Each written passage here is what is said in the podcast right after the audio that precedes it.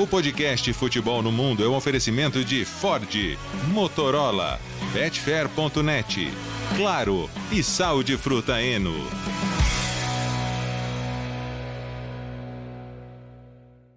Alô Brasil, olá para você que é fã de esportes, podcast Futebol no Mundo está no ar em clima de Europa League. Tivemos o campeão nesta quarta-feira, o Sevilha, o rei da Liga Europa, mais uma vez. Leonardo Bertozzi, o Biratan Leal, Gustavo Hoffmann, direto da Espanha, Jean Oddi, direto da Hungria. Olha que grande momento do podcast Futebol no Mundo, com os nossos companheiros espalhados pelo mundo. E claro, nós mandamos um representante dos canais ESPN uh, para Budapeste. O Jean Oddi foi uma escolha por acaso, claro, mas ele acompanhou a vitória do Sevilha em loco. E aí, Jean, como, como está o clima aí pós pós, pós título, vai, pós título do Sevilha, Jean? Tudo bem, companheiros? É... Prazer falar com vocês, mesmo que de tão longe. Cara, o clima, o clima na cidade, eu diria assim, até o clima mais pré-jogo do que o clima pós-jogo estava incrível, muito legal mesmo, assim. Acho que desde de as primeiras horas do dia da decisão, né, os torcedores deixaram para chegar mais em cima, mas assim, a cidade tomada por espanhóis e italianos que é, não tiveram grandes problemas nos relacionamentos, eu acho que isso também é muito legal e importante de, de destacar, né? Todo mundo com a camisa dos dois times, tomando conta de Budapeste e, e, convivendo muito bem, brincando, tirando sarro um com o outro. Tá? Então foi uma coisa legal. É... o jogo, o jogo, acho que a gente vai falar muito do jogo, né? Eu até vou me permitir, companheiros, nesse, nesse primeiro relato, assim, fazer uma, um, um depoimento mais emocional mesmo do que técnico sobre o jogo e tudo mais, porque eu acho que assim, é, esteve sempre muito claro, né, que a decisão era para as duas torcidas algo muito grande, muito significativo, muito relevante, embora o Sevilha estivesse buscando a sua sétima é, conquista da, da, competição, e aliás, em tão pouco tempo, tantas conquistas.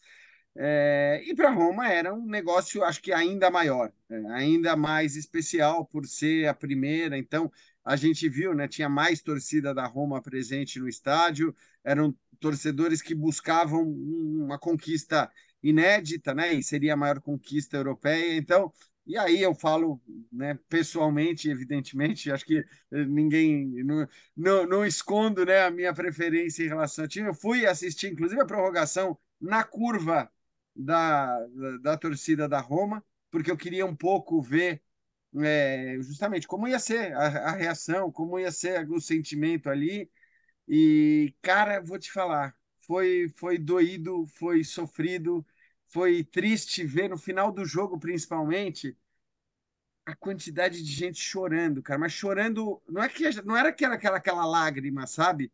Um monte de, de garotos, uh, e não só garotos, alguns adultos também, chorando, mas de soluçar, cara, copiosamente, assim, e, e os pais ou os amigos. O italiano tem essa coisa de se tocar muito, né? Então eles ficam se abraçando, dando beijo, tentando consolar os caras. E eu confesso que eu olhava para os caras e tipo já virava a cara para não começar a chorar hum. junto, cara. Então foi assim, um negócio. E no fim é legal. E, e depois ao mesmo tempo é, eu estou dando relato do, do, lado da Roma, evidentemente, porque é onde eu estava. Eu estava vivendo aquilo ali, tá? Então é claro que a festa do Sevilha é uma festa que a gente já se acostumou a ver, mas foi muito bonita também. Depois, com a UEFA, que, queria até fazer esse elogio, né? Porque é muito legal essa coisa da UEFA depois da decisão tocar todas as músicas que os torcedores cantam nos seus estádios, nos seus países, quer dizer, não tornar aquele negócio meio que artificial daquela final que é plastificada, né, que é igual em qualquer. Então, não.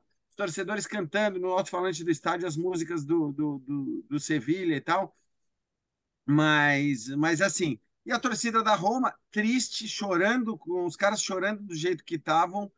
É, na hora que o time vem, apesar da derrota, muitos aplausos, muitos reconhecimentos. Claro que depois o Mourinho né, vai lá sozinho, ainda meio que e, e recebe ainda mais é, é, ovações e, e, gritos de apoio e tudo mais, né? Eu até filmei tudo isso, mas confesso que meu primeiro contato com as redes sociais depois da final está sendo este aqui no, no podcast. Eu não postei nada, tá? Depois eu vou postar as coisas. Não queria muito olhar as mensagens, confesso também. e, E, e, mas foi legal, no fim, foi legal também é, perceber esse sentimento de que, cara, é o futebol é um esporte, o futebol é um jogo, e, e você ganha e você perde, e se você perde, né, não necessariamente você fez tudo errado, não necessariamente você, você não tem elogios a serem feitos e, e aplausos, como a gente viu no final do jogo. Mas, porra, foi uma puta experiência, assim, sabe? Legal ter vindo do mesmo jeito, ainda que para ver a derrota da Roma. É, acho que foi, foi uma, uma dessas experiências enriquecedoras pelo que o futebol te oferece por ver a paixão dos dois lados e por ver gente feliz e gente triste, porque em jogo de futebol sempre você vai ter essas duas coisas. Né? E é, direto, como que saímos de São Paulo, fomos para Budapeste e aí em Madrid, Gustavo? Tudo bom, companheiros? Um grande abraço para vocês. Jean, Jean, Jean tá pertinho aqui de mim agora, né? Já tá longe de você. Tá tá, você, deu permissão, você deu permissão para ele entrar no mundo Hoffman? Não, carimbei, carimbei, ah. carimbei o passaporte lá para. O Linares está voltando para a Espanha, inclusive. Sim, Acabou tá, de ir para o aeroporto, Gustavo. Ele, tá, ele, daqui a pouco ele volta para cá. O Jean ganhou autorização para entrar na Hungria, entrar na, na, na, na Puskas Arena, né? Ver, ver, toda a comoção que existe no país por Ferenc Puskas também. Enfim, é, o, Alex, aqui em Sevilha, aqui em, aqui em Sevilha, aqui em Madrid, é, o, o assunto Sevilha já mudou, porque agora o assunto é Benzema. Karim Benzema de saída do Real Madrid. Não deu nem tempo da imprensa fazer muito barulho com a sétima conquista do Sevilha. O assunto já virou a saída de Karim Benzema do Real Madrid, é uma das pautas do programa de hoje. Em relação ao Sevilha, é, analisaremos um pouco mais o jogo. De maneira genérica, é absolutamente incrível que esse clube criou com a Europa League. Do primeiro ao sétimo título, são 18 edições de Europa League. Dessas 18 edições, o Sevilla jogou 12, ganhou 7. São números absurdos, números absurdos. E a gente está falando de uma temporada na qual tudo estava dando errado. Começa com o Julen Lopetegui, ele vai embora, demitido, o clube contrata o Jorge Sampaoli, as coisas não melhoram como eles gostariam, o Sevilha não consegue se distanciar da zona do rebaixamento e opta por um treinador regional, um treinador de, de, de trabalhos regionais. O melhor trabalho do, do, do José Luiz Bendilibar até aqui tinha sido o Eibar e, e um, um único título na carreira, segunda divisão com o Valladolid. E as coisas foram se encaixando tão bem nessa reta final que o Sevilha foi avançando na Europa League, todo mundo já olha para o Sevilha de uma maneira diferente, e, e, isso que o clube construiu na, na Europa League é algo muito difícil de você explicar. Porque você não vai. Eu trouxe aqui algumas, alguns números né, históricos, a gente pode buscar estatística. Você não vai explicar isso com número, você não vai explicar isso com estatística, você explica isso com coração, você explica isso com a alma. É, de um clube que, quando entra nessa competição, se sente o mais forte do mundo. É, eu acho que é a melhor forma que eu consigo explicar o que é o Sevilha jogando a Europa League. E aí, Léo? E aí? É... Puxa. Estamos é... mais perto. Tá, estamos. Estávamos na transmissão ontem, inclusive, acompanhando tudo, né? Um jogo é, tenso, como os finais são tensas normalmente, né? Foi foi um dos jogos mais longos da história, né? Foram, entre os acréscimos ali foram 144 minutos, se não me engano. A, a prorrogação, o acréscimo no segundo tempo da prorrogação foi quase outro tempo de prorrogação, né? Com todas as, as paralisações. Então foi um jogo muito nervoso também nesse aspecto, né? Muito picado, muito quebrado, muito nervoso, mas prevaleceu o Sevilha. E, e o impressionante, assim, é, primeiro, a probabilidade estatística de sete finais e sete títulos, ela é bem pequena. E, e, nesses sete títulos, quanta coisa aconteceu, né? Pô, é mais uma virada, mais uma. Mais uma vez um gol contra ajudando contra a Inter em, em 2020. O Lukaku fez um gol contra e o Sevilla foi campeão. Ontem o Gianluca Mantini fazendo um gol contra, ele que perderia o pênalti. É, mas o Sevilla, em 2016, na Basileia, virou contra o Liverpool depois de terminar o primeiro tempo perdendo, o que repetiu ontem. É, ganhou nos pênaltis, não só ontem, mas ganhou do Benfica em 2014. O, o Sevilha em 2007 estava sendo eliminado pelo Shakhtar, o goleiro Palop foi lá e fez um gol, cara. Então, olha, olha quanta coisa acontece nas ligas Europa do Sevilha, mas de algum jeito dá certo. E esse ano, particularmente, cara, esse é o ano que você fala, ah, o Sevilha, pô, o Sevilha tá focado. Esse ano o Sevilha só precisa não cair, né? Foi um ano que deu tudo errado. O Sevilha mudou de técnico duas vezes, então vamos só não cair? Vamos tentar esquecer esse ano e pensar no próximo? E, e quando traz o, o Mendilibar já é mais ou menos isso, né? Olha, vamos trazer um técnico aqui que é um especialista em fuga do rebaixamento e, e vamos tocar nosso barquinho. Mas não. Porque, olhando esse ano para a Liga Europa, pô, esse, essa foi a Liga Europa que teve o Manchester United, que teve o Arsenal, que estava brigando pelo título da Premier League, que teve o Barcelona, tudo bem que o United e o Barcelona se eliminaram, mas tinha os dois, que teve a Juventus, uh, e o Sevilla tirou o Manchester United e a Juventus naqueles que foram os primeiros jogos europeus da carreira do Mendilibar.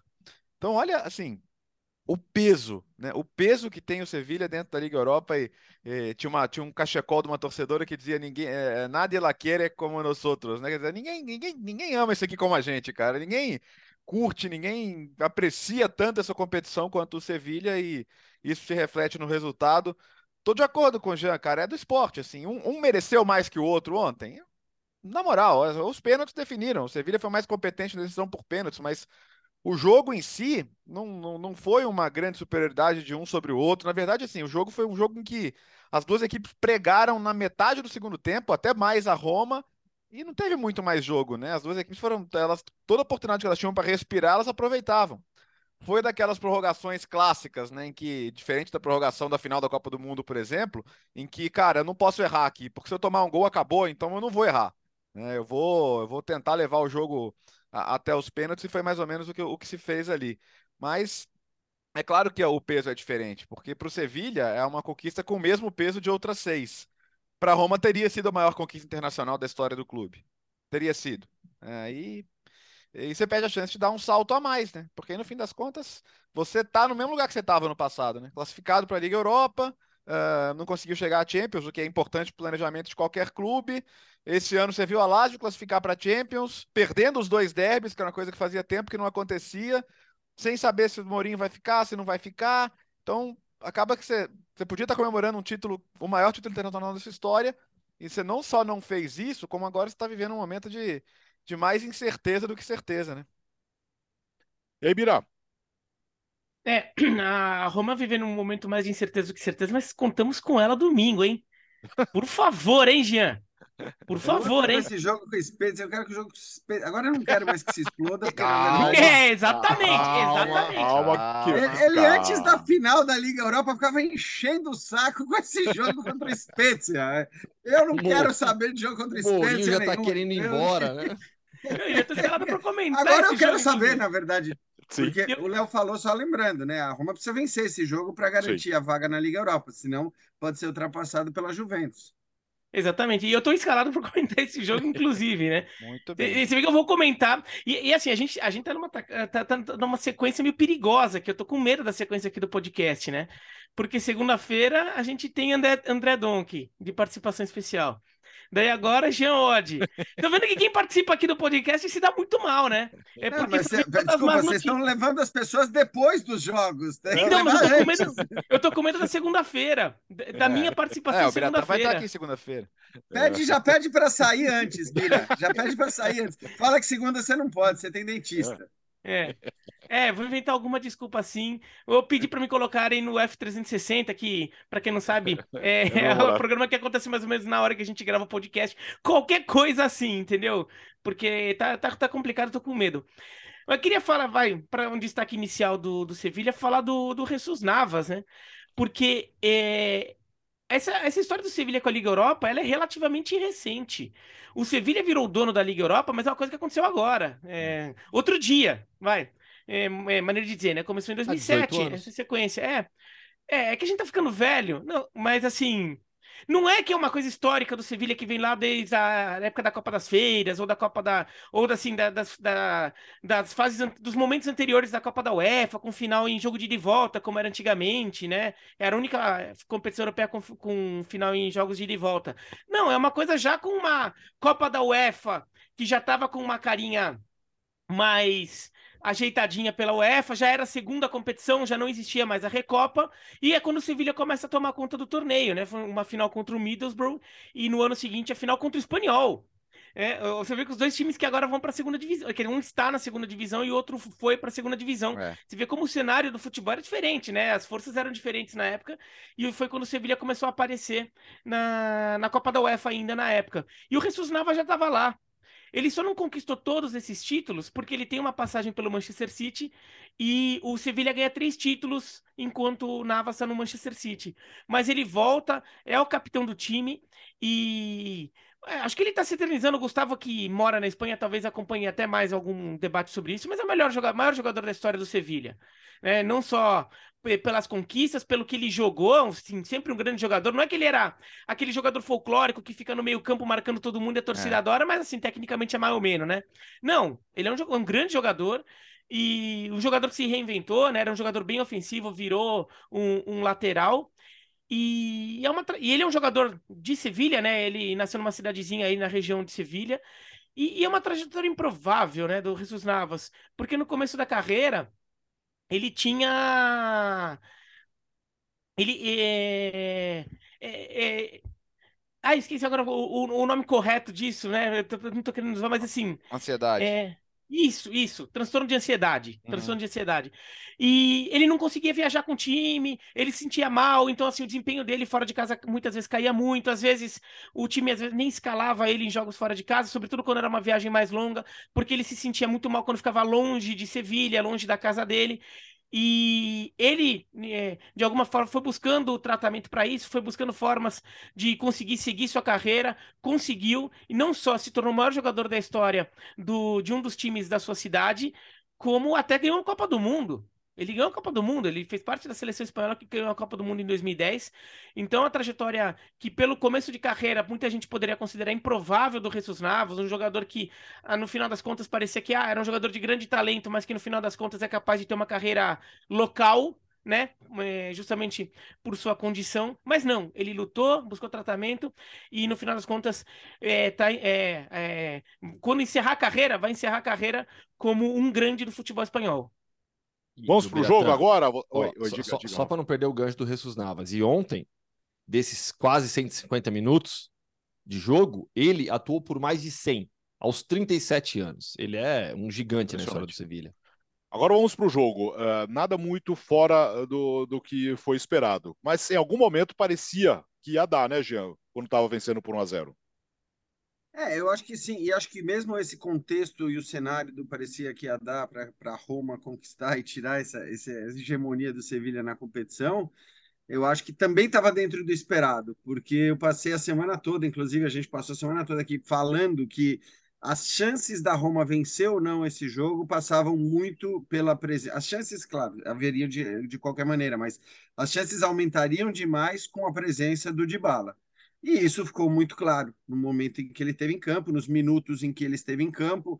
Ele faz um primeiro tempo que ele é disparado o melhor nome do, do, do, jogo, né? Ele não só pelo gol que ele faz, mas ele também faz aquela jogada ali do lado direito, na linha de fundo, em que ele rola para trás, e depois o Pellegrini não consegue é, finalizar. Então, a presença do Dybala era fundamental para Roma e se mostrou fundamental para Roma, né? Quer dizer, claro que ter contado com o Dybala pelo tempo que jogou, por exemplo, Jesus Nava, teria sido é, para Roma o essencial, o, o, o fundamental para que ela, de repente, conseguisse é, a conquista. Né? É, o Dybala faz muita diferença e acho que dos 22 titulares é o cara que mais faz diferença dentro de campo, é o cara tecnicamente mais capaz, só que ele não tinha condições.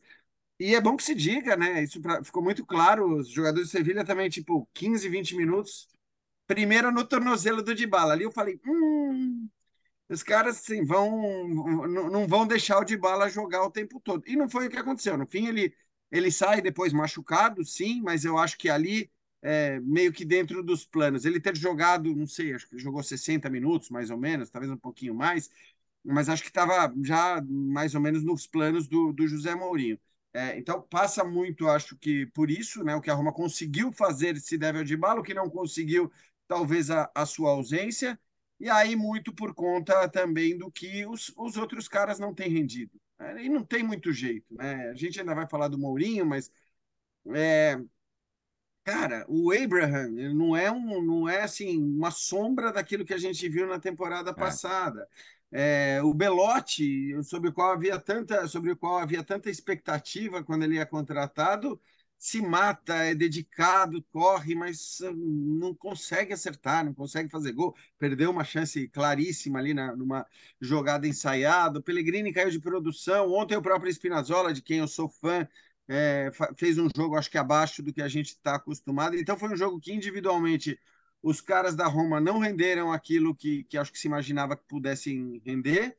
O Sevilha, até fiquei surpreso, porque eu, eu esperava eu confesso, uma, uma pressão constante, uma, uma posse de bola o tempo todo no campo de ataque pressionando. Eu achei que o Sevilha fosse meio que dar uma massacrada na Roma, eu confesso. Não no placar, jamais no placar, porque a Roma se defende muito bem. O controle Mas do em jogo, relação né? a oportuni... é, é, oportunidades, chances de jogo e tudo mais, e não foi assim também. Eu acho que o Sevilha também temeu em algum momento dar o espaço que a Roma deseja é, para jogar. Então, foi um jogo muito emocionante, foi um jogo é, com, com vários lances decisivos, lances de arbitragem. Não discuto, acho que não, não tem discussão. O Mourinho depois reclamando do pênalti e tal. Não acho que não, aquilo ali não é pênalti, não dá para pedir pênalti com aquela bola na mão. Inclusive, acho que um erro do árbitro num, num determinado momento coloca a Roma no jogo, que é quando ele marca equivocadamente o pênalti para o Sevilha. Uhum. E aquele momento era um momento muito mais do Sevilha do que da Roma. A partir daquele momento, psicologicamente, o jogo vira. Né? A, a, a torcida da Roma, que naquela hora já estava um pouco mais calada em relação ao que foi no primeiro tempo, renasce. É, e aí a Roma volta, né, depois do pênalti anulado para o Sevilha, a Roma volta a ter ali um pouco mais de pressão, bota uma pressão no fim do jogo, mete a bola na trave do Smalling, mas foi um jogo muito parelho, foi um jogo muito igual. Eu acho que o empate.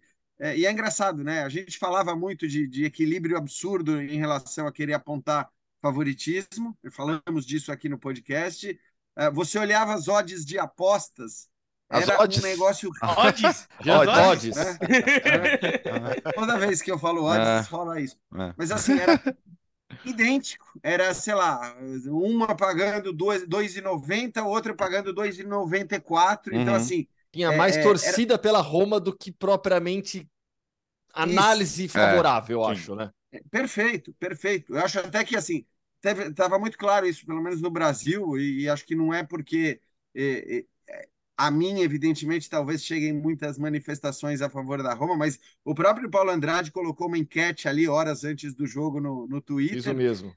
E estava dando 75, 80% de torcida para Roma contra 25, 20 para o Sevilha. Então, acho que tinha mais torcida para Roma, assim, no Brasil, mas ninguém via a Roma como favorita e não tinha por que ver. E acho que, no fim das contas, o jogo ele refletiu exatamente o, o, o que aconteceu, né? O empate por um a um, a decisão nos pênaltis, e aí, enfim, a decisão nos pênaltis e a- a- os romanistas têm contestado muito os cobradores, né? A questão dos, dos zagueiros e tudo mais, mas é, aí eu acho que é um pouco de oportunismo também, o- olhar historicamente para quem são os cobradores, para a importância que tem o Mantini, que ontem né, deu azar de fazer um gol contra, de, de, de errar o pênalti, mas que é o, o vice-capitão da Roma, então, e acho que é isso, assim, o Sevilha não foi talvez o, o melhor Sevilha, ou o que a gente até Na imaginava volta do ver, segundo tempo, Jean. É. é, talvez sim, Porque- naqueles minutos... Porque E ali aí, eu acho e que o aí no Mendilibar próprio gol de consegue... empate, né? É, é, Até o gol de empate. Eu acho que o o Mendilibar ele vai muito bem no intervalo, porque essa intensidade que você falou que é uma característica do Mendilibar como treinador e que ele vinha conseguindo na, na- no Sevilha, não, a gente não viu no primeiro tempo. Para mim, a Roma foi, foi melhor no primeiro tempo. Né? A Roma muito forte nas transições, é, encaixando muito bem as transições, sendo mais perigosa do que o Sevilha no primeiro tempo. Eu acho Era que o plano, Mendilibar né? Exato, com dentro, cada um, cada, cada time com seu plano de jogo, são estratégias diferentes. Mas no intervalo, quando o Mendilibar tira o Brian Hill e o Oliver Torres e coloca o Lamela e o Susso, ali eu acho que ele consegue virar o jogo e ele tem aqueles primeiros.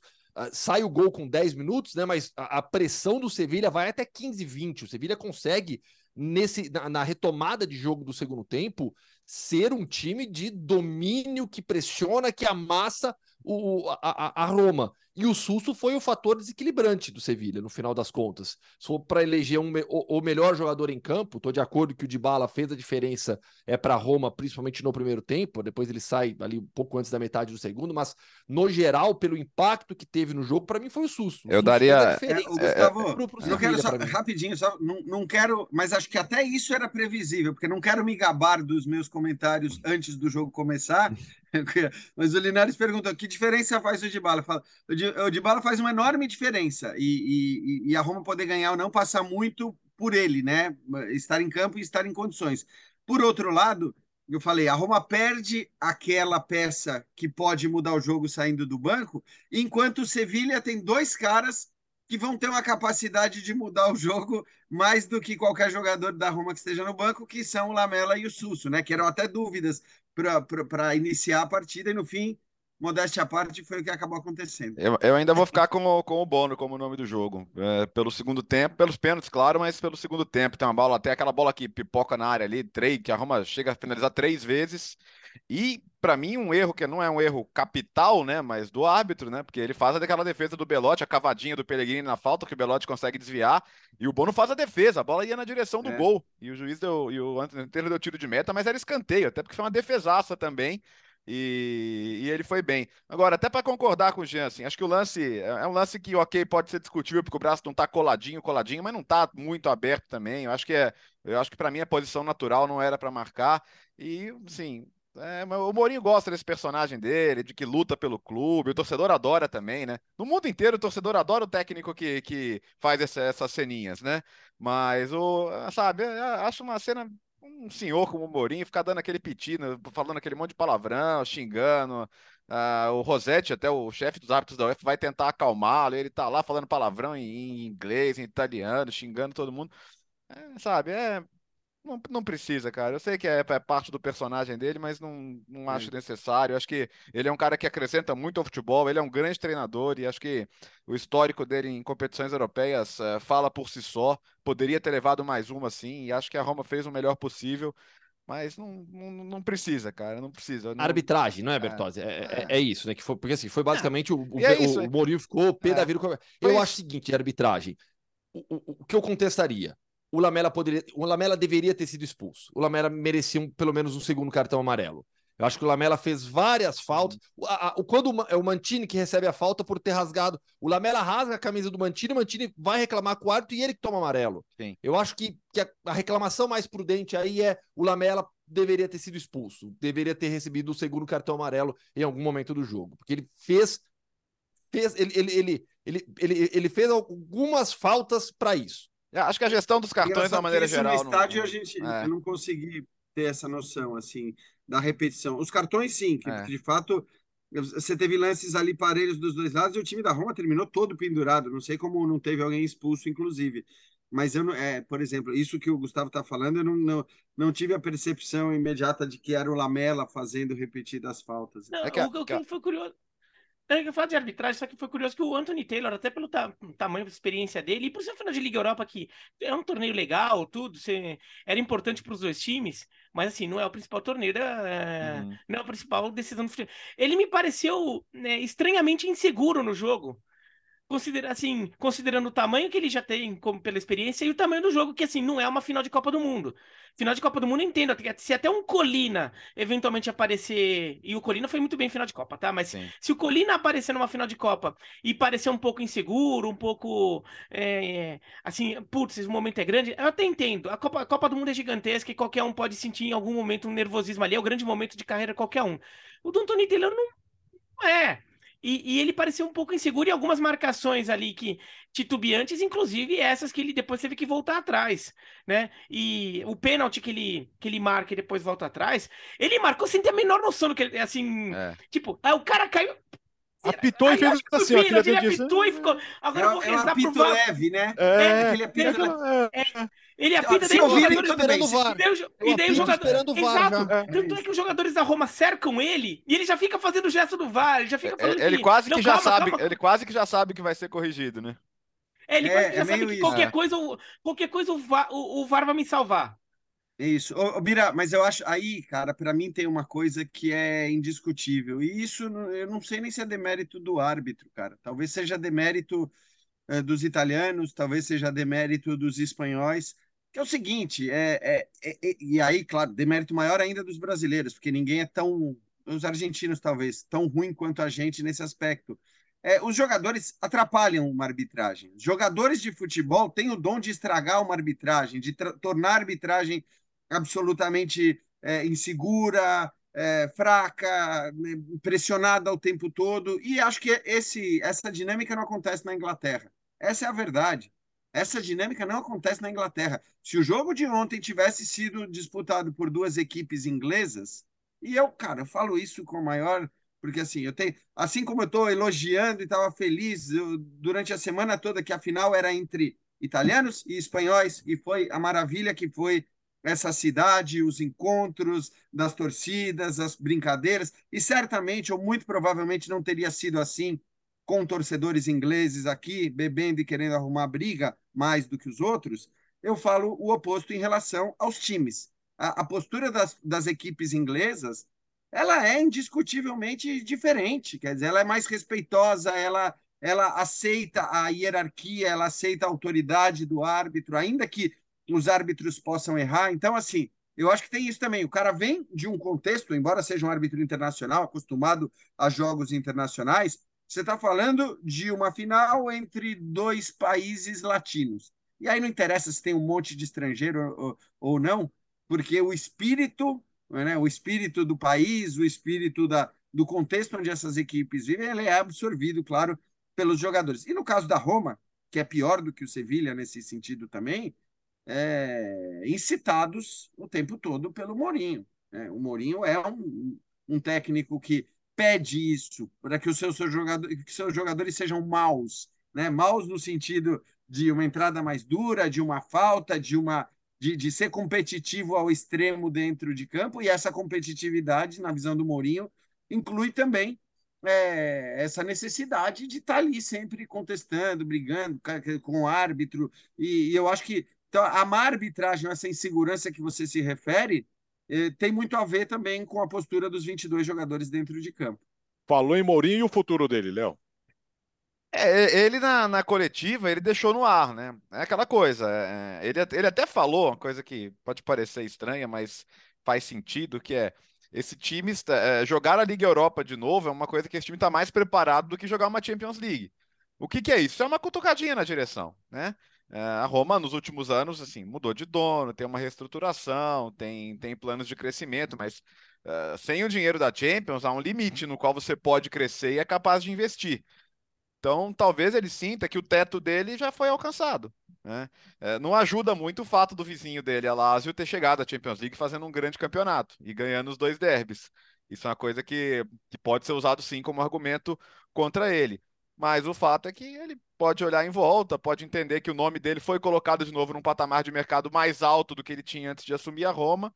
Em relação a contrato, assim, você não vai segurar o cara se ele não quer ficar, né? Acho que no final das contas, tudo isso pode se resolver. Não sei, vamos ver. De repente, o termômetro do, do domingo, né? Porque queira ou não, Roma Spezia vai estar lotado.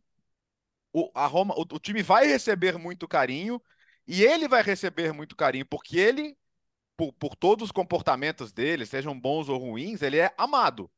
É, é ele é um uhum. dos técnicos mais amados da história da Roma.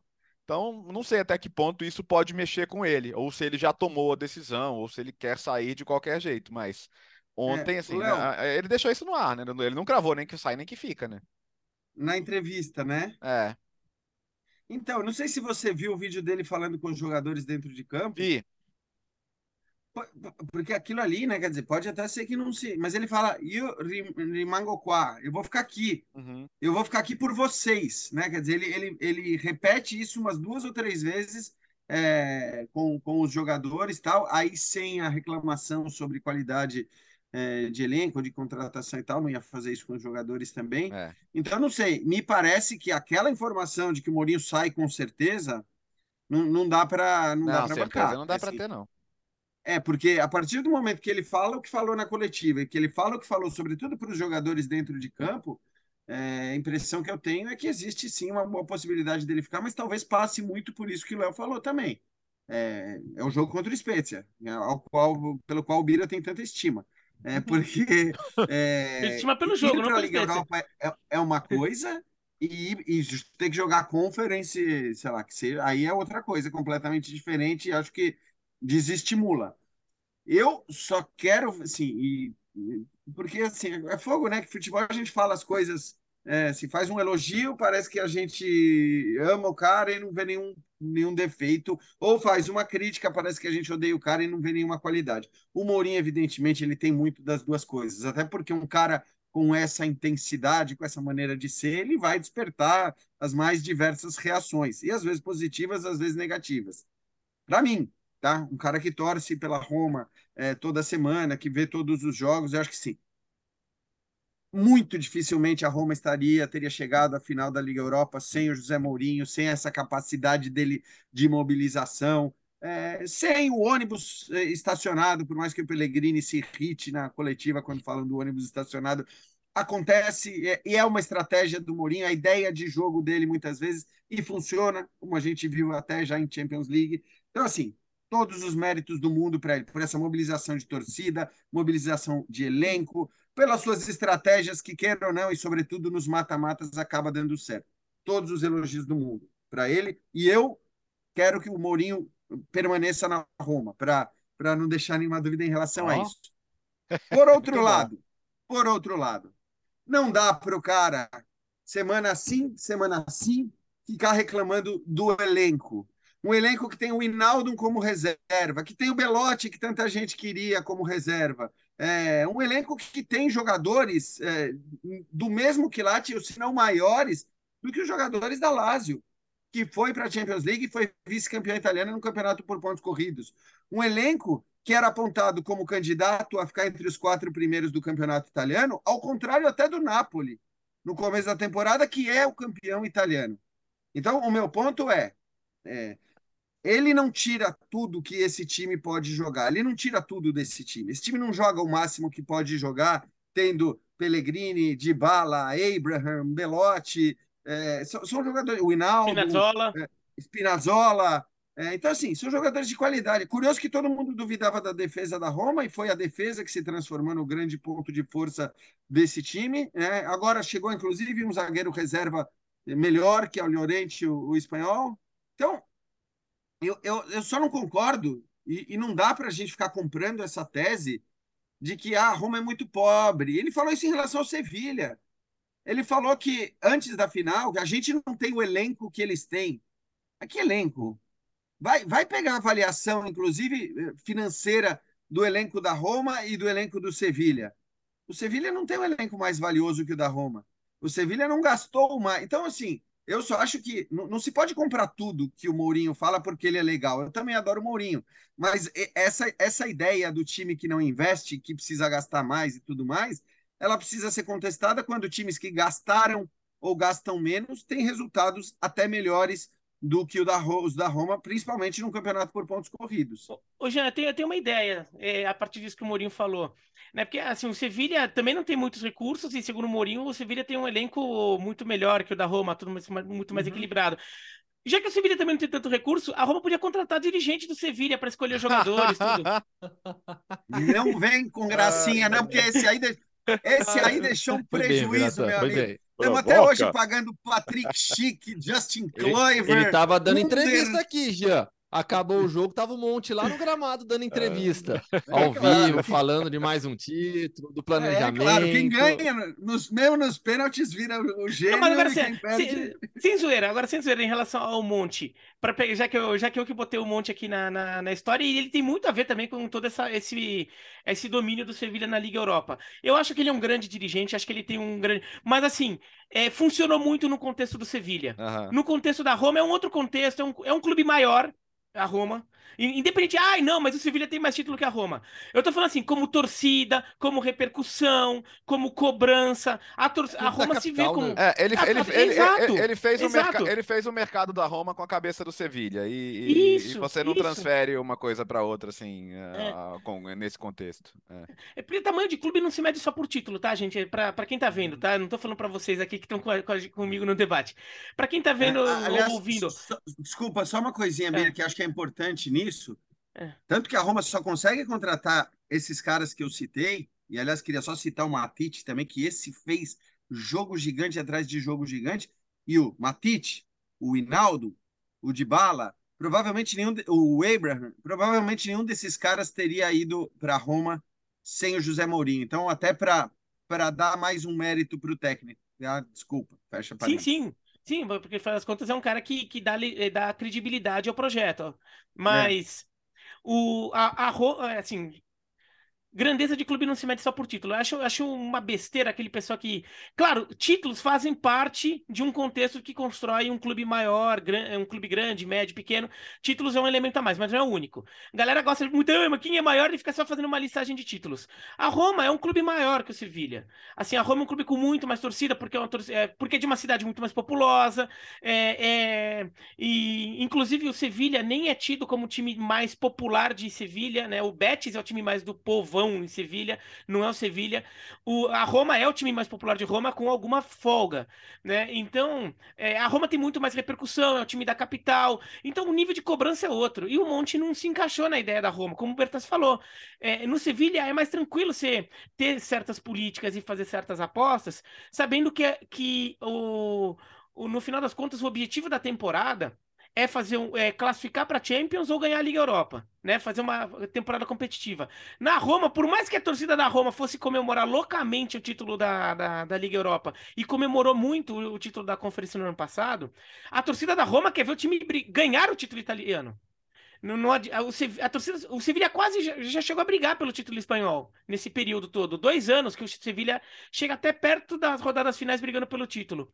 Mas não é uma coisa que a torcida do Sevilha quer. A torcida da Roma quer. A torcida da Roma já viu o time ser tetra vice-campeão italiano não faz tanto tempo, naquela época de domínio da Inter, tudo. A torcida da Roma quer que o time ganhe o campeonato italiano. E esse time da Roma pode. E o time atual da Roma, tá? Daí esquece um monte. O time atual da Roma, de fato, pode jogar mais bola. E daí acho que o Mourinho. É, até entendo que o Abraham teve muita teve problema de lesão. O Spinazzola teve uma grave lesão e ainda não voltou como aquele jogador. Então isso pode ser problema. De bala toda hora Hinaldo. machuca. O Hinaldo, o de bala também toda hora machuca, não é de hoje, mesmo na época de Juventus. Ainda assim, se- será que nenhum, nenhum deles consegue voltar bem da lesão? Talvez é porque o trabalho técnico, tático, não esteja tão bom também para fazer com que esses jogadores joguem melhor, ou alguns deles, pelo menos. Um ou outro pode ainda estar com problema de lesão que ainda não voltou 100%, mas outros têm que jogar, se não é possível, né? Esse time da Roma joga mais bola sim, tem mais bola para jogar.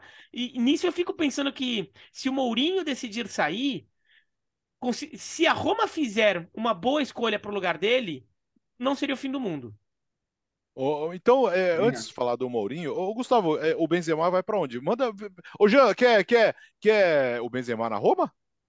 É, a- o que, que você acha? Não vai para Roma. Não vai É. para Roma. Mas, obviamente, cara, esses caras vão, vão atrás de dinheiro, e obviamente É, não é o que se encontra na é isso. Roma.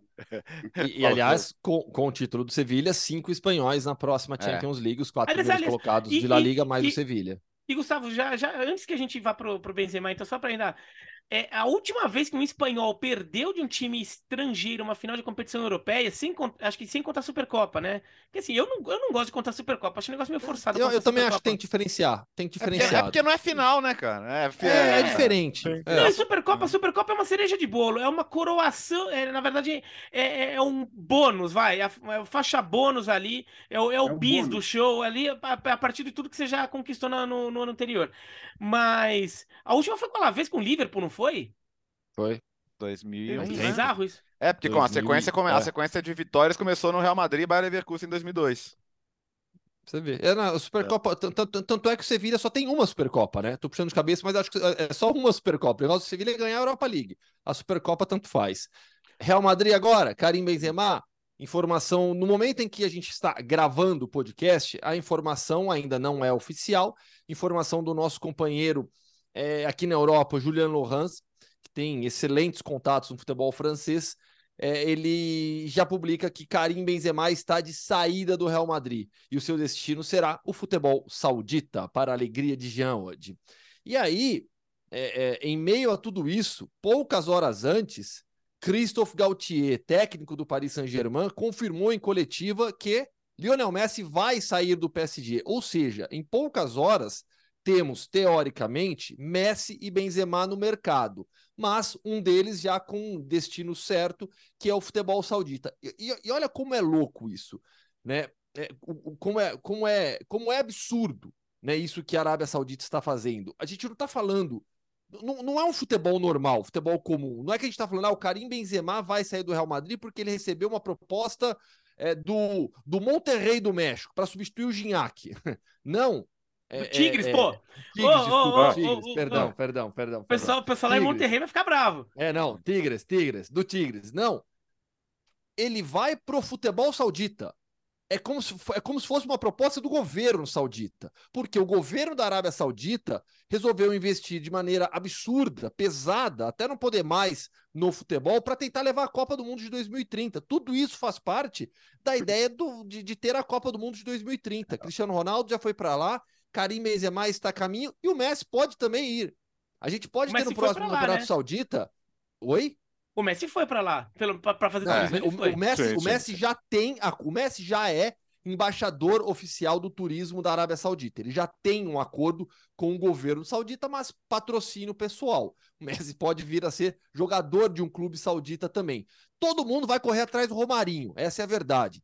Tá todo mundo tentando desbancar o Romarinho. Cristiano oh, o time, Ronaldo, o time, Messi, o time do o time do Benzema seria o Al né? Que, é, ou seja, a gente pode Sim. ter a parceria Romarinho e Benzema na, na, na, próxima temporada saudita, que é o time que vai jogar o Mundial de Clubes da FIFA, né? Que vai ser né, na Arábia Saudita dentro desse, desse projeto aí de ter tudo, né?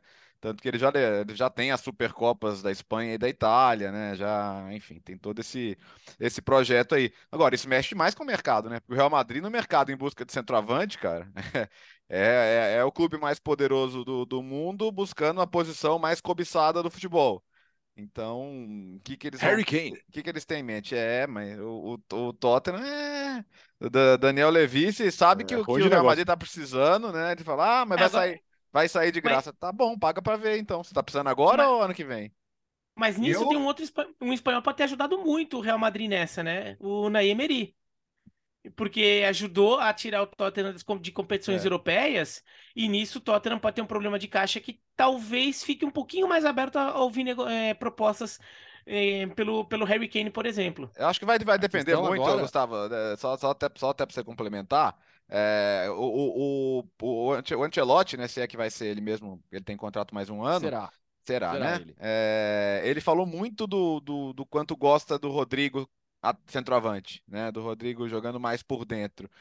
Então, vai ser uma opção definitiva.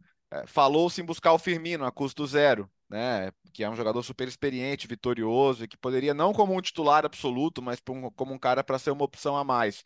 Então, será que o, nome que o Real Madrid vai buscar é o, o nome, vai chegar uh, ano que vem, o, o Hendrick, né? Mas com, com 18 anos, com todo um processo para fazer, não, não ainda para ser uma solução definitiva.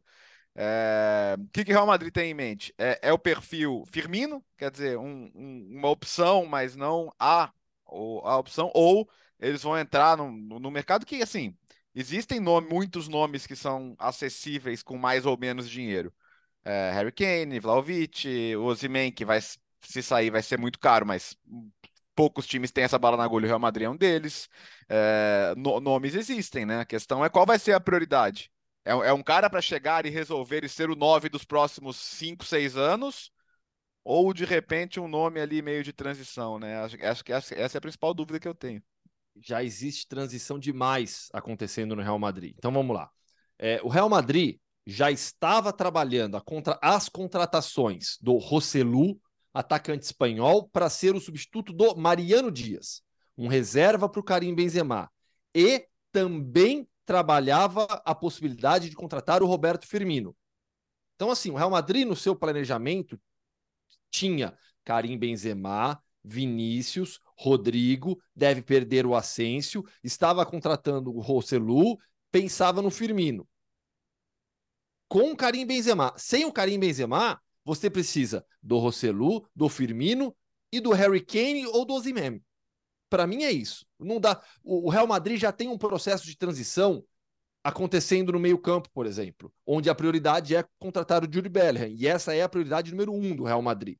Então a transição ainda pros... é Ainda é. Eu tô Isso perguntando não porque, muda. assim, com, Sim, porque sair do sim, Benzema sim. talvez mude isso. É. Não, informação assim, de todos os companheiros, isso não muda, até porque tá tudo muito bem encaminhado já para contratar o Jude Bellingham. Então, você É, tá. mas a, a talvez- transição. Não, a, tra- a transição Casemiro, Kroos, Modric para Bellingham, Camavinga e, e Tchouameni, ou Valverde, você vai ter sempre Valverde para fazer as duas ali. Isso tá acontecendo já. Se já é uma temporada. O Ancelotti falou nessa temporada várias vezes: estamos vivendo um período de transição, estamos vivendo um período de transição. Se você perde o Benzema, você precisa de uma referência lá na frente para fazer gol. Não vai ser o Rodrigo. O, o, o, o Ancelotti gosta do Rodrigo centralizado, mas ele gosta do Rodrigo centralizado atrás de um centroavante, não necessariamente como centroavante. Então o Real Madrid, se Cari... se perder realmente e vai perder, informação do nosso companheiro Juliano Hans, é, vai precisar ir ao mercado buscar um atacante desse tamanho. Para mim, hoje no futebol mundial é o Harry Kane. Se não for o Harry Kane, iria atrás do Osimhen, que é um nome que, que, que para mim o Harry Kane é uma aposta certeira. O Osimhen é um, é, é, eu já falo, bom, é um jogador de altíssimo nível, se provou na Série A, campeão italiano, mas como se dá, como, como, como seria essa transição para o Real Madrid? Eu tenho um pouco mais de dúvida do que o com o Harry Kane, por exemplo. Vlahovic, eu É. não acho que é jogador desse nível desses jogadores. Eu acho que está um pouquinho abaixo. A questão agora, Jean, é orçamento. O Real Madrid está finalizando o estádio. O orçamento previa Yuri Bellingham e nenhuma outra grande contratação. Vai ter que mexer em orçamento. Não, então, primeiro que eu acho que assim, o Bellingham ele pode ser a prioridade porque é o Bellingham e você já tem esse, esse negócio em andamento, esse foco. Porque hoje não faria sentido olhando, a partir do momento que você tem o Benzema saindo, olhando para as carências, se é que a gente pode chamar assim, de um time como o Real Madrid, eu acho que é mais necessário você ter um novo centroavante do que você contratar mais um meio-campista, tendo tantos, tantos, ou pelo menos dois jovens já muito promissores, ou mais do que isso até à disposição no seu elenco, além dos caras consagrados. Então você tem ali é, três meio-campistas para considerar um time titular, um 4-3-3, você vai ter sempre, né? Você tem quatro, cinco boas opções para esses três meio-campistas. Para centroavante você não tem. Então, tudo bem que seja prioridade, porque é, é, você quer este jogador específico pelo qual você está negociando. Agora, é, em relação ao centroavante, você não tem. Então, eu até acho que, se é para dizer, vou contratar o meio-campista ou centroavante, hoje o Real Madrid teria que ir atrás do centroavante. É, qual o nome melhor? Eu, aí eu estou com vocês em relação a essa lista. Existe uma diferença grande. Aliás, a coisa do Kane é uma aposta certeira. Não, assim, eu não, é, assim, o Kane é muito grande, a história dele está feita com a seleção inglesa também e tudo eu mais. acho que ele se encaixa no perfil do Benzema, até no estilo de Eu jogo. concordo, eu concordo muito. Esse é Isso, o ponto para mim. Por jogo. Ah, tá. Taticamente você está falando. Porque do Tottenham, com todo respeito ao Tottenham, mas assim, do Tottenham para o Real Madrid tem uma diferença muito grande também. Né? Que é uma diferença que às vezes os jogadores sentem. Vocês citaram o Vlahovic, e tudo bem que ele chega numa Juventus bagunçada tal, mas é um cara que tinha um rendimento na Fiorentina e passou a ter outro quando vestiu a camisa da Juventus. Teve muita Então, lesão assim, na a gente- temporada também, né? Também, mas assim, é, é, não- também não foi por falta de oportunidade. É, ele não conseguiu. Tudo bem. Talvez as oportunidades não tivessem 100% fisicamente. O Alegre não ajuda, né? É, então, é isso que eu tô falando. O time não joga, então não dá para dizer que é isso necessariamente. Mas pode ser, pode ser. A Fiorentina é uma coisa, a Juventus é outra.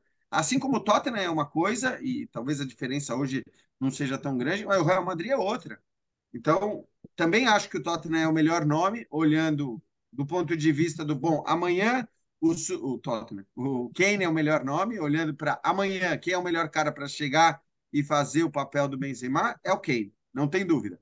Do ponto de vista do clube, do negócio, da, da valorização ou não valorização, o Osimhen você está falando de um jogador de 5, 6 anos mais novo do que, do que o Harry Kane. É, o Kane Então, assim, faz co- 30 agora, no meio do ano. O Ozilhem tem, acho que tem 25. É, acho que tem 25, 24 ou 25. Talvez tenha 24, inclusive. Tem 24. Tem 24, eu acho. 24. É, 24, 24, 20, 24. 25 só em dezembro. É. Exato. Então, assim, 24 anos.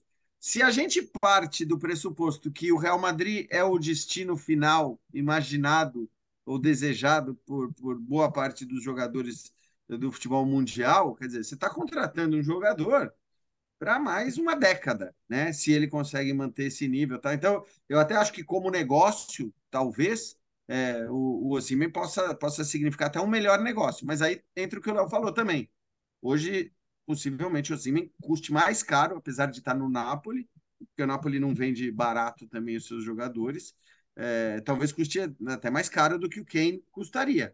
Então, mas, mas assim, olhando para o futuro, com projeção tal, eu acho que assim, é, talvez fosse até um melhor negócio do que o Kane, que chegar amanhã, claro, tem mais chance de se encaixar e substituir a altura. Dá para dizer a altura, no caso do Kane, é, substituir a altura o Benzema, que não é algo fácil, né?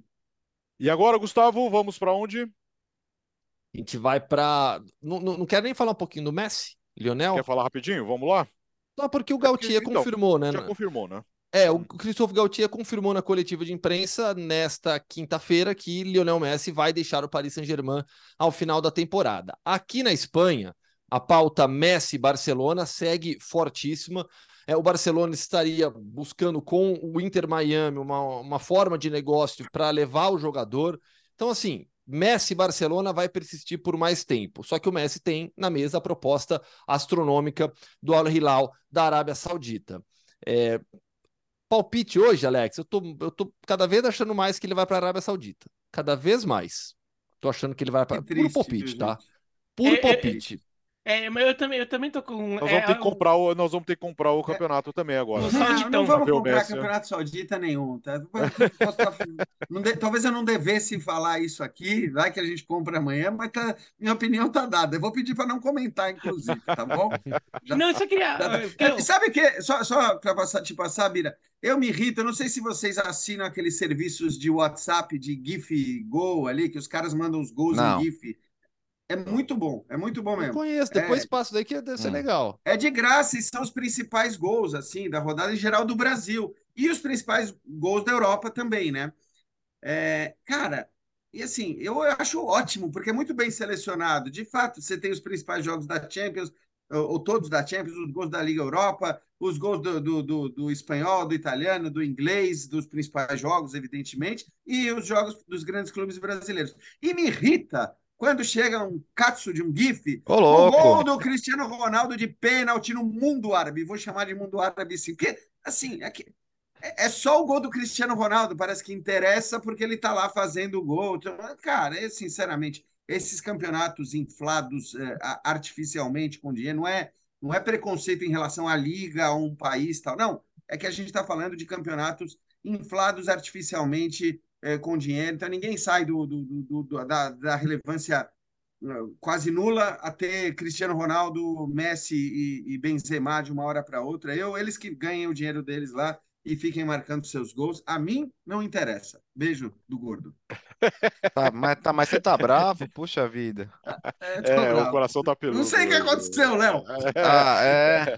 Oh, até oh, outro dia, é. até outro dia nós tínhamos esse trio aí, Messi, Cristiano, Benzema no Campeonato Espanhol marcando gols todo fim de semana. Agora você vai receber GIF com o osso lá no mundo árabe. É só assim, simples assim. Você não recebe um por que faz isso, Romário? Se chegar para mim, se chegar para mim eu repasso pro Jean. Então agora que eu sei que ele gosta de receber, eu posso mandar no nosso grupo também. É, o, o, Ele foi até embora. Para quem tá vendo, ah. para quem tá acompanhando no YouTube, ele ficou tão ele, bravo esse, que ele foi é, embora. Esse, é, o diário Fui fechar a janela que o sol tava estourando aqui. O diário, o diário ABC. Quase mandei um Paulinho, volta aqui. O, o, o, diário ABC da Espanha falou que a UEFA já estaria decidida a, a, suspender o Barcelona, né, pelo caso Negreira. A informação da ESPN é de que o, a UEFA mandou um questionário de 71 perguntas para o Barcelona responder sobre o caso Negreira antes de tomar uma né? decisão. Tá lá, tá, tá em cima da mesa lá e eles precisam dar respostas satisfatórias, mas e é o então, que, de, que decide, né? É, tu, é, tu, Sem precisar esperar o julgamento. É. Eu fui fechar a janela e não ouvi. É, é, é, existe a, a tendência agora é de suspensão, é isso? Não, não. O que o, que o Diário ABC, o Diário Espanhol, noticiou que a UEFA já estaria decidida a suspender o Barcelona. Aí a, a, o que os nossos companheiros de ESPN apuraram, né? O, o Moisés, que é o ultra ultra dentro do Barcelona lá, ele disse que o Barcelona tem um questionário de 71 perguntas na mesa, mandado pela UEFA, de explicações, né, que eles precisam prestar em relação a esse caso. Então não dá para cravar, mas também não dá para cravar que não. Isso pode ser outra coisa que deixa o Messi em dúvida, né?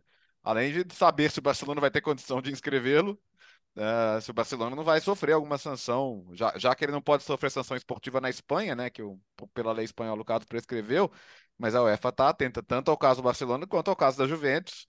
Então, nos próximas próximas semanas aí, já que a gente vai virar a temporada, né? A UEFA não pode esperar muito tempo para tomar decisão sobre esses casos, ou, ou vai esperar o caso judicial terminar. Não, não sei. Não vai, não vai, não, não vai. É. Até nessa matéria do ABC, e os bastidores dizem né, é. que o, o, a UEFA não vai esperar. A UEFA quer decidir o futuro, a punição ou não do Barcelona em junho. Sim. Esse mês, começou agora, começou hoje.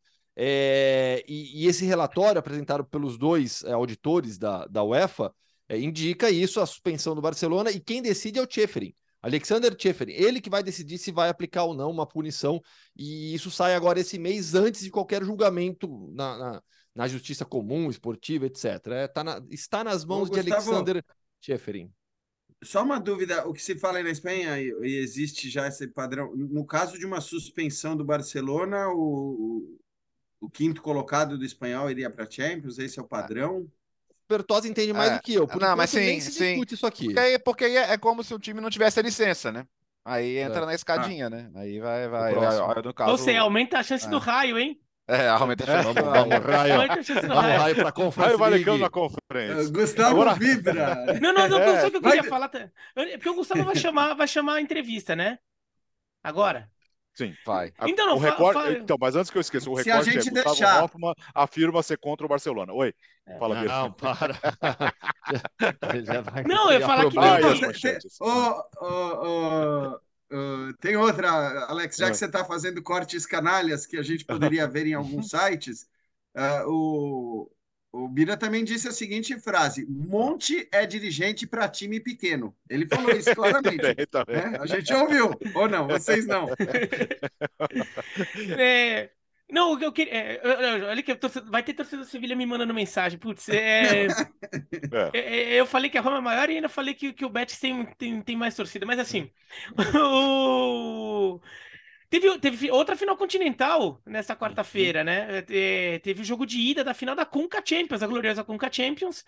E, e foi um belíssimo jogo entre Leão e Los Angeles FC, né? O LFC. O jogo foi 2 a 1 pro, pro Leão, mas foi uma aberração o resultado. No resultado mais justo eram uns 4, 5 a 0 pro Leão. O Leão massacrou o LFC o jogo inteiro. Fez 2 a 0 ainda no primeiro tempo e continuou bombardeando. O McCarthy, o goleiro do LFC, foi o melhor jogador em campo. É, o Leão também perdeu uns gols absurdos, assim, na cara do gol, a bola não entrava. É, o, aí o Leão, nos acréscimos do jogo, tem um gol anulado, um gol do 3 a 0 com uma, uma, uma anulação discutível. E daí na bola seguinte, o LFC acha um, um ataque lá e faz o gol do 2 a 1 e, e, um jogo que podia ter sido 4 a 0 5 a 0 para o Leão, fica 2 a 1 e vai para o jogo de volta em Los Angeles, então tudo em aberto. E o jogo de volta agora é dia 4. Já, tá? Então já é agora, assim, é, um, é como se fosse mata-mata de campeonato doméstico, assim, né? Tipo, quarta e domingo vai terminar a, a Conca Champions. Então, no próxima edição do podcast, a gente já tem o campeão da CONCACAF e Agora ficou em aberto, né? Eu não sei o quanto o LFC não consegue reagir, porque por futebol mesmo o Leão mostrou mais bola no jogo de ida, mas 2 a 1 né? É, o LFC renasceu.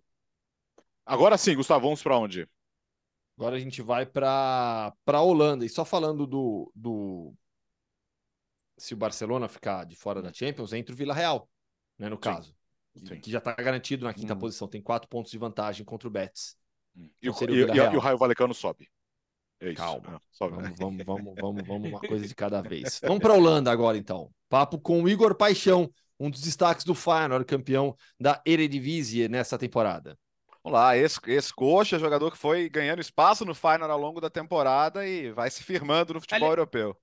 Vou até contar, contar um bastidor aqui. Tem é, um, um, uma fonte, um contato meu que né, no Atlético Paranaense, quando, quando o Igor Paixão tava para negociar para ser vendido, ele falou: Eu não vi a hora dos caras venderem, eu não aguentava mais o, o, Igor Paixão jogando no rival porque tava difícil, viu? Ele é, é, trabalha, é funcionário do Atlético falando que, como o Igor Paixão é, é era um jogador que eles lá identificavam como um jogador, o rival, né? Identificando até como um grande jogador, e é, pô, lá, né, tem a rivalidade toda, né? Isso, isso influencia no dia a dia do clube. E, e o Igor Paixão é uma grande promessa. Vamos lá então, Vamos diretamente de Roterdã, Igor Paixão falando no Hoffman Entrevista. Roterdã, fã de esportes, viagem para Roterdã novamente. Batemos um papo não faz tanto tempo assim com o Danilo antes da conquista do título do Feyenoord. Agora o papo é com o Igor Paixão, já campeão holandês. Igor, tudo bem? Prazer falar contigo. Seja bem-vindo ao podcast Futebol no Mundo. Olá, Gustavo. Prazer é meu. É, obrigado pelo convite aí e estar tá falando com vocês. É um prazer muito grande meu aí falar com vocês. É, muito obrigado aí. Igor, primeira temporada na Europa, jogando Eredivisie, pelo Feyenoord, clube grande, gols, assistências, título de campeão, título holandês já na, já, já, já na, já na mochila para voltar para o Brasil. Fala um pouquinho dessa primeira temporada, melhor que isso, acho difícil, hein? Cara, fico muito feliz de estar fazendo minha primeira temporada com e poder estar ajudando o Feyenoord, né? a minha equipe também. É, fico muito feliz de estar sempre marcando gols, dando assistência, é, servindo meus companheiros, fazer gol também. Cara, fico muito feliz, é, não só eu, como minha família também. Os empresários sempre me apoiam, junto com a minha família. Então, é um primeiro ano fundamental para mim, não só para mim, eu acho que o clube que que não ganhava há seis anos um, um título holandês. Então, para mim é mais é, mais especial, que é minha primeira temporada, fazer isso daí, se adaptar no, no, no outro, no outro país é difícil, é difícil, mas me adaptei rápido possível e pude estar tá contribuindo com o Finance dentro de campo, a gente olhava você jogando e, e comentava: caramba, o Igor se adaptou muito rápido. Agora eu quero saber fora de campo, o que, que custou mais? O que, que foi mais difícil para você se adaptar? Clima, é, a cultura do local, da cidade, do país, a língua. O que, que foi mais difícil para você nessa adaptação, nessa mudança do Brasil para a Holanda? Acho que foi mais é, a língua mesmo, é, falar inglês. É, cheguei aqui não falando nada, é, tive ajuda do Danilo é, e hoje eu estou estudando intensivo para poder falar. Falar com meus companheiros, falar com o professor para entender mais o que eles estão passando para mim. No vestiário, a conversa do Arne Slot com os jogadores é em inglês ou ele fala em holandês e aí o pessoal traduz para o inglês? É, ele fala bastante inglês, pessoal, todo mundo praticamente compreende. É, eu tenho dificuldade ainda para entender, é, porque eles falam muito rápido, mas eu estou trabalhando para isso, estou trabalhando no ouvido também. E graças a Deus estou é, estudando e estou me dedicando ao estudo para poder estar tá entendendo mais e mais eles, o que eles estão tá passando. Você citou o Danilo, né? Parceiro seu te ajudou muito, né? O Danilo, jovem também, né? Os dois, vocês dois são muito jovens, mas o Danilo com toda a carreira profissional na Europa. É, ele foi fundamental nessa sua adaptação dentro de campo e na vida no geral também em Roterdã? Gustavo é, é um cara incrível, é, é, me acolheu super bem, tá me, me, tá me ajudando bastante também no dia a dia. Algumas coisas ainda não entendo e ele traduz ali para mim e está sendo fundamental, sim, com certeza é, com a ajuda dele, é, eu estou conseguindo já me virar um pouquinho, mas quando com a ajuda dele, é um cara especial para mim e é um irmãozão também. E quando você sai do Coritiba, é contratado pelo Feyenoord, é estreia na Eredivisie, né? Futebol, tá? Olhando para o campo, o que que foi te impactou mais, assim, de diferença? Na hora que você começou a jogar aí com o Feyenoord, você falou, caramba, isso aqui é muito diferente do Brasil.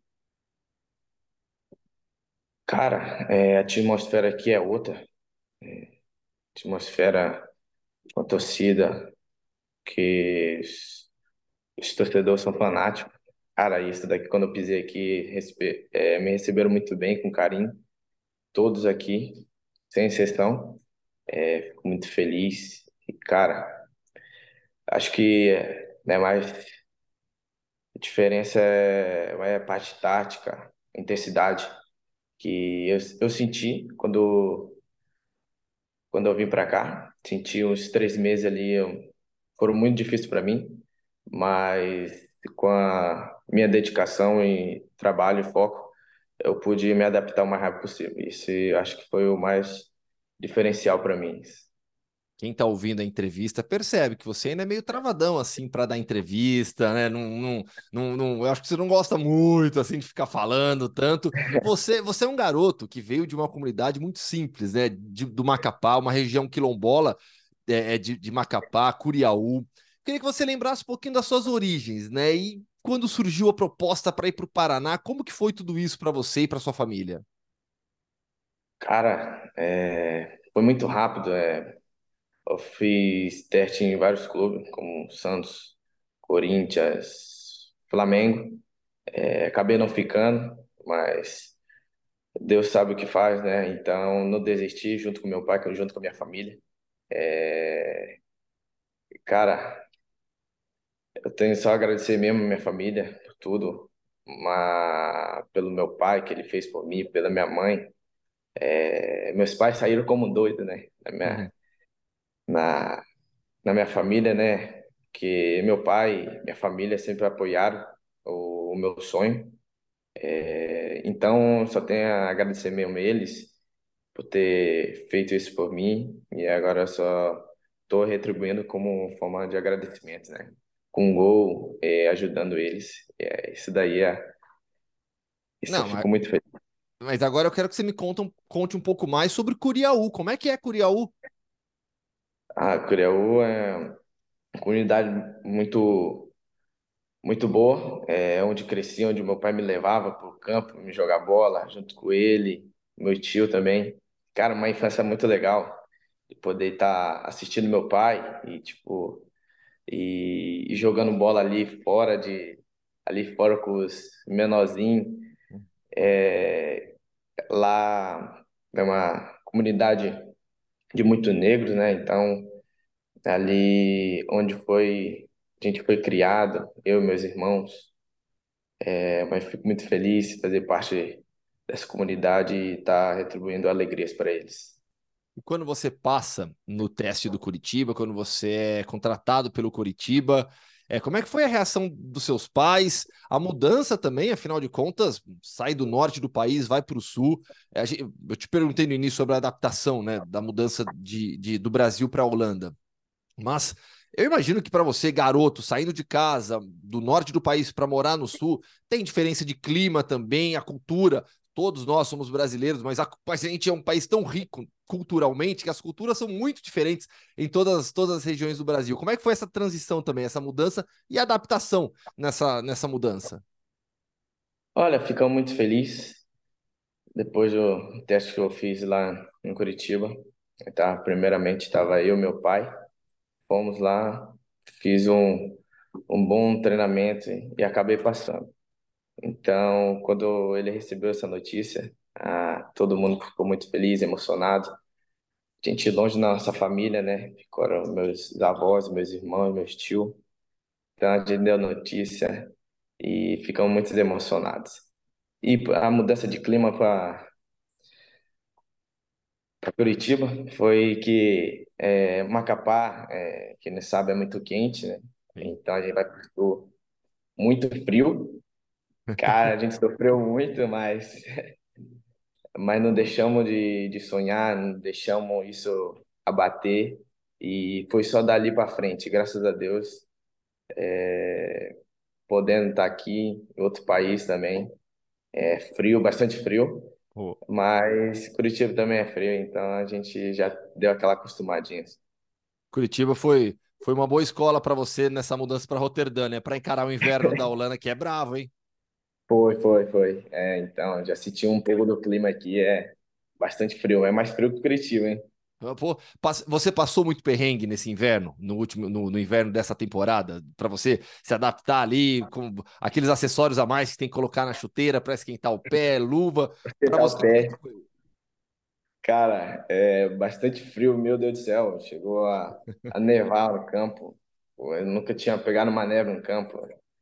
Que assim, meio assustado, mas tem uns aquecedores que tem negócio de chuteira lá no Fine lá, e isso foi bom para nós, esquenta. bastante nosso pé. Precisa, eu tenho. Uma vez eu entrevistei o Wagner Love, ele falou, na época de, de futebol russo do CSK, ele falou que teve um jogo que ele terminou sem, sem sentir os pés do gramado completamente congelado. Congelado.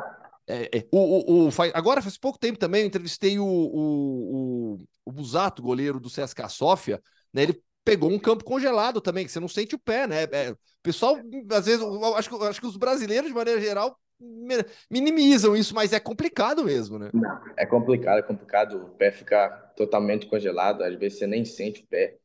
Depois que você vai tirar a meia, chuteira, é que você vai sentir o pé, assim. Mas é complicado, é complicado. E, Igor, nesse período de Coritiba ainda, você tem um empréstimo, né? Você sai por um período emprestado. Saí por Londrina, um período emprestado, mas isso daí só foi um trampolim para mim. Isso daí foi deu mais caixa, mais experiência sendo emprestado. Pude fazer um bom campeonato lá, em Paranaense e Série C. Pude marcar gols, pude ajudar a equipe a subir para a Série B, conseguiu acesso.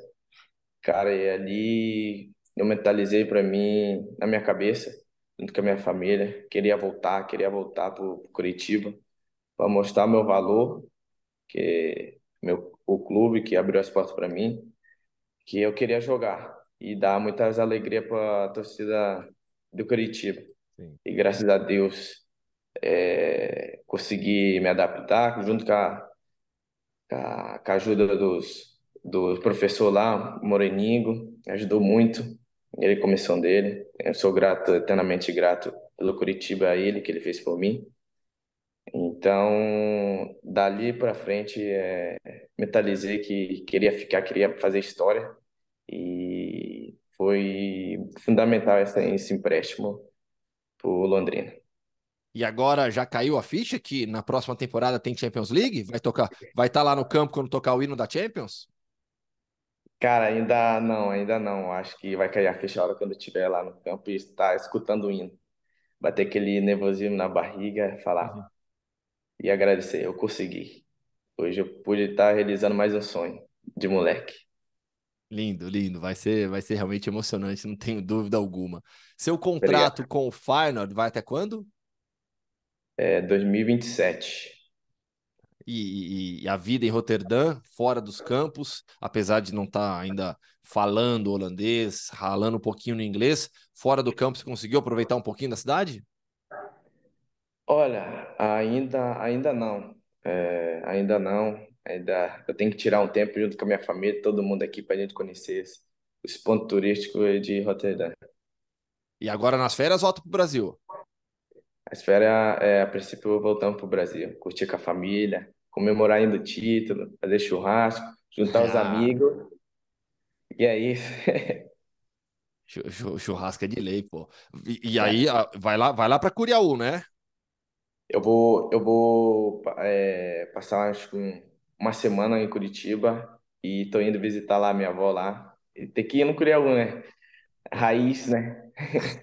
Ali é, é, é, é pé, pé na terra, churrasquinho raiz ali. É isso aí, raiz. Tem que ser raiz. Nunca ah, esquecer as origens. Ah, isso, isso é bom demais. Isso, isso, isso é o que vale a pena. Igor, prazer te conhecer mais uma vez, tá? Obrigado pelo papo. Parabéns por essa primeira temporada. Você foi uma das, você foi uma das surpresas positivas entre os brasileiros no futebol europeu. Seu desempenho jogando Eredivisie, jogando pelo Feyenoord, com gols, assistência, sendo titular da equipe, campeão é, holandês. Você foi uma peça fundamental do Arne Slot entre os brasileiros, sem dúvida alguma. Você foi uma surpresa bastante positiva nessa temporada aqui na Europa. Toda a sorte do mundo para você na sequência e a gente aguarda uma nova entrevista para contar sobre o frio na barriga no dia da Champions, hein? Opa, beleza. É, muito obrigado, Gustavo. Obrigado por estar tá me recebendo super bem. Obrigado pela entrevista. Tamo junto. E um grande abraço aí. Valeu. É, cara, nós conversamos muito né, no nosso grupo de WhatsApp. Que belo papo, né, Gustavo? Ah, sim, sim. Não, e, e, o Igor teve uma temporada muito boa, né? Uma temporada. É, outro dia eu fiz uma matéria pro esporte. Aliás, foi aqui também a entrevista, né? A gente rodou também a entrevista com o Danilo, né? Do uhum. Final aqui no, no podcast, né? O Danilo, jovem também, mas é, é, se profissionalizou na, na, na, Europa, então ele já tem uma trajetória maior no futebol europeu. E, e o Danilo está recebendo esses jovens, né? Ele recebe, recebeu também o Santo Jimenez, atacante mexicano, e o, e o Igor, né? E os dois ficaram muito amigos fora de, fora de campo. E o Igor teve uma evolução né, incrível nessa temporada, a adaptação dele muito rápida ao futebol europeu. Ele mesmo falou agora que no começo foi difícil, sofreu bastante, mas pô, a hora que pegou, terminou jogando muito bem, um dos grandes destaques do Feyenoord, campeão da a Feyenoord que vai, segurou o Arne Slot, hein? O Arne Slot é. disse: não, obrigado, Tottenham, permaneço aqui no Feyenoord. E o Ajax está buscando técnico, né? Já comunicou o Eitinga que estava só de interino mesmo, mas fora da Champions vão, vão buscar outro nome. É isso, terminou o podcast Futebol no 1 238. Vem aí o final de semana com a última rodada uh, na França, a última rodada na Espanha e também na Itália. Nós vamos falar muito na segunda-feira. Geode, quantas horas agora para voltar? Uma viagem interminável de quantas horas? É, não quero nem fazer essa conta, viu? Confesso que para vir eu fiquei parado seis horas em Amsterdã. Também que o aeroporto é legal, tem bastante coisa tal, né? Agora fica um pouco menos, mas enfim, não vou, não vou nem fazer essa conta, mas agora ainda tem um tempinho ainda aqui para é, desfrutar e conhecer Budapeste. Até hoje não tinha dado ainda, né? Fui só para o estádio e voltei, que é para o outro lado, vamos dizer, em relação às atrações uh, turísticas e tudo mais, mas agora eu vou para o lado lá do Danúbio e valeu aí. Vocês, uh, como de costume, é sempre muito legal uh, participar e a gente se diverte. E vocês alegraram um pouco meu dia, que oh. confesso que não estava. Uhum. Eu não estava muito de bom humor. então você está aqui segunda? Você está aqui é. segunda, Jean? Estou aí segunda. Já então você pode participar do podcast no meu lugar? Eu estou tentando dar um jeito de não participar do podcast segunda. Eu, eu, eu, eu, posso, porque isso também, de alguma maneira, é uma garantia que as coisas vão mal para o Spezia, o que significa Roma vencer e garantir a vaguinha na Liga Europa, pelo menos. Melhor assim. É, Gustavo Hoffman, segunda-feira, é, de onde? Então, vocês estão preparados Hum, que é o seguinte, a gente não conversou isso fora do ar, né? Tanta Sim. coisa acontecendo que a gente vai ter que discutir a pauta aqui no ar, no finalzinho do programa. Por quê? Eu viajo para Praga na segunda-feira às 5 e meia da tarde, hum. aqui de Madrid. Uma, é, uma da tarde aqui. Ah. Ou seja, no aeroporto. Ah. Para gravar. Lá vem ele de novo. Programa, a gente vai ter que ah. gravar cedinho. Lá vem ele tá fugindo horários, né? bastante, né? hein? Preparem-se é, para madrugar. chato esses que, horários dele. Vocês vão ter que madrugar. Porque uhum. o meu então, voo Bira, ou podemos te... Bira, você voltou pro podcast na segunda, Bira. Ou podemos, ou podemos te cortar, ou podemos te cortar do é, programa segunda também. É, é isso. E aí volta o Jean, mas aí o Biratã é. vai ter que fazer. Tá bom. É, tá difícil o acordo. É, é melhor, é melhor, é melhor, porque o Biratã deve ter beisebol. Tem beisebol domingo, Biratã? Deve, né? Tenho, tenho. Então, é, né? então, não, mas então, assim, eu. eu... É. Então, não, mas ele é que assim. É um absurdo a gente estar tá discutindo. de isso, mas eu, aqui. eu também preciso fazer cedinho se for na segunda-feira. Então, depois a gente fala no grupo tá do WhatsApp. Tá bom. Ah, esse grupo de WhatsApp, meu Deus. Mas você estará em Praga para quarta-feira, para final. Né? Estarei. Né? Chego, eu, eu saio daqui para Praga às 5 e meia da tarde de Madrid, chego às. Eu faço escala, via Bruxelas eu vou. Chego lá às 10h25, tô aqui com, com as passagens na minha frente. Aí eu volto na quinta-feira, eu chego aqui, aí beleza, porque aí a gente pode gravar mais tarde, porque eu chego aqui em Madrid às 4h45. Ah, mas eu tenho é, vamos ter que conversar depois, que eu tenho a apresentação Ixi. do coro da Martina e do. Meu Deus! Ah, tá ficando muito pesado isso aqui. Vamos parar, tchau, tchau, tchau, tchau. É, Certamente o fã do esporte está muito entretido com, com, com a muito, nossa Muito, adorando esse final do programa. Com a nossa agenda. É, tchau, tchau, Léo. Tchau, até segunda. É, esse negócio de madrugada não é com a gente, Bira. O Léo é mais simples. É. Valeu, Bira. Força tchau. aí, viu? Mila e Verona, hein? É, não, não vai rolar. Fica, fica de olho, fica de É, segunda-feira. Bom, calma, controle a sua ansiedade, tá? Segunda-feira estaremos de volta. Valeu, bom fim de semana. O podcast Futebol no Mundo é um oferecimento de Ford, Motorola, Betfair.net, Claro e Sal de Fruta Eno.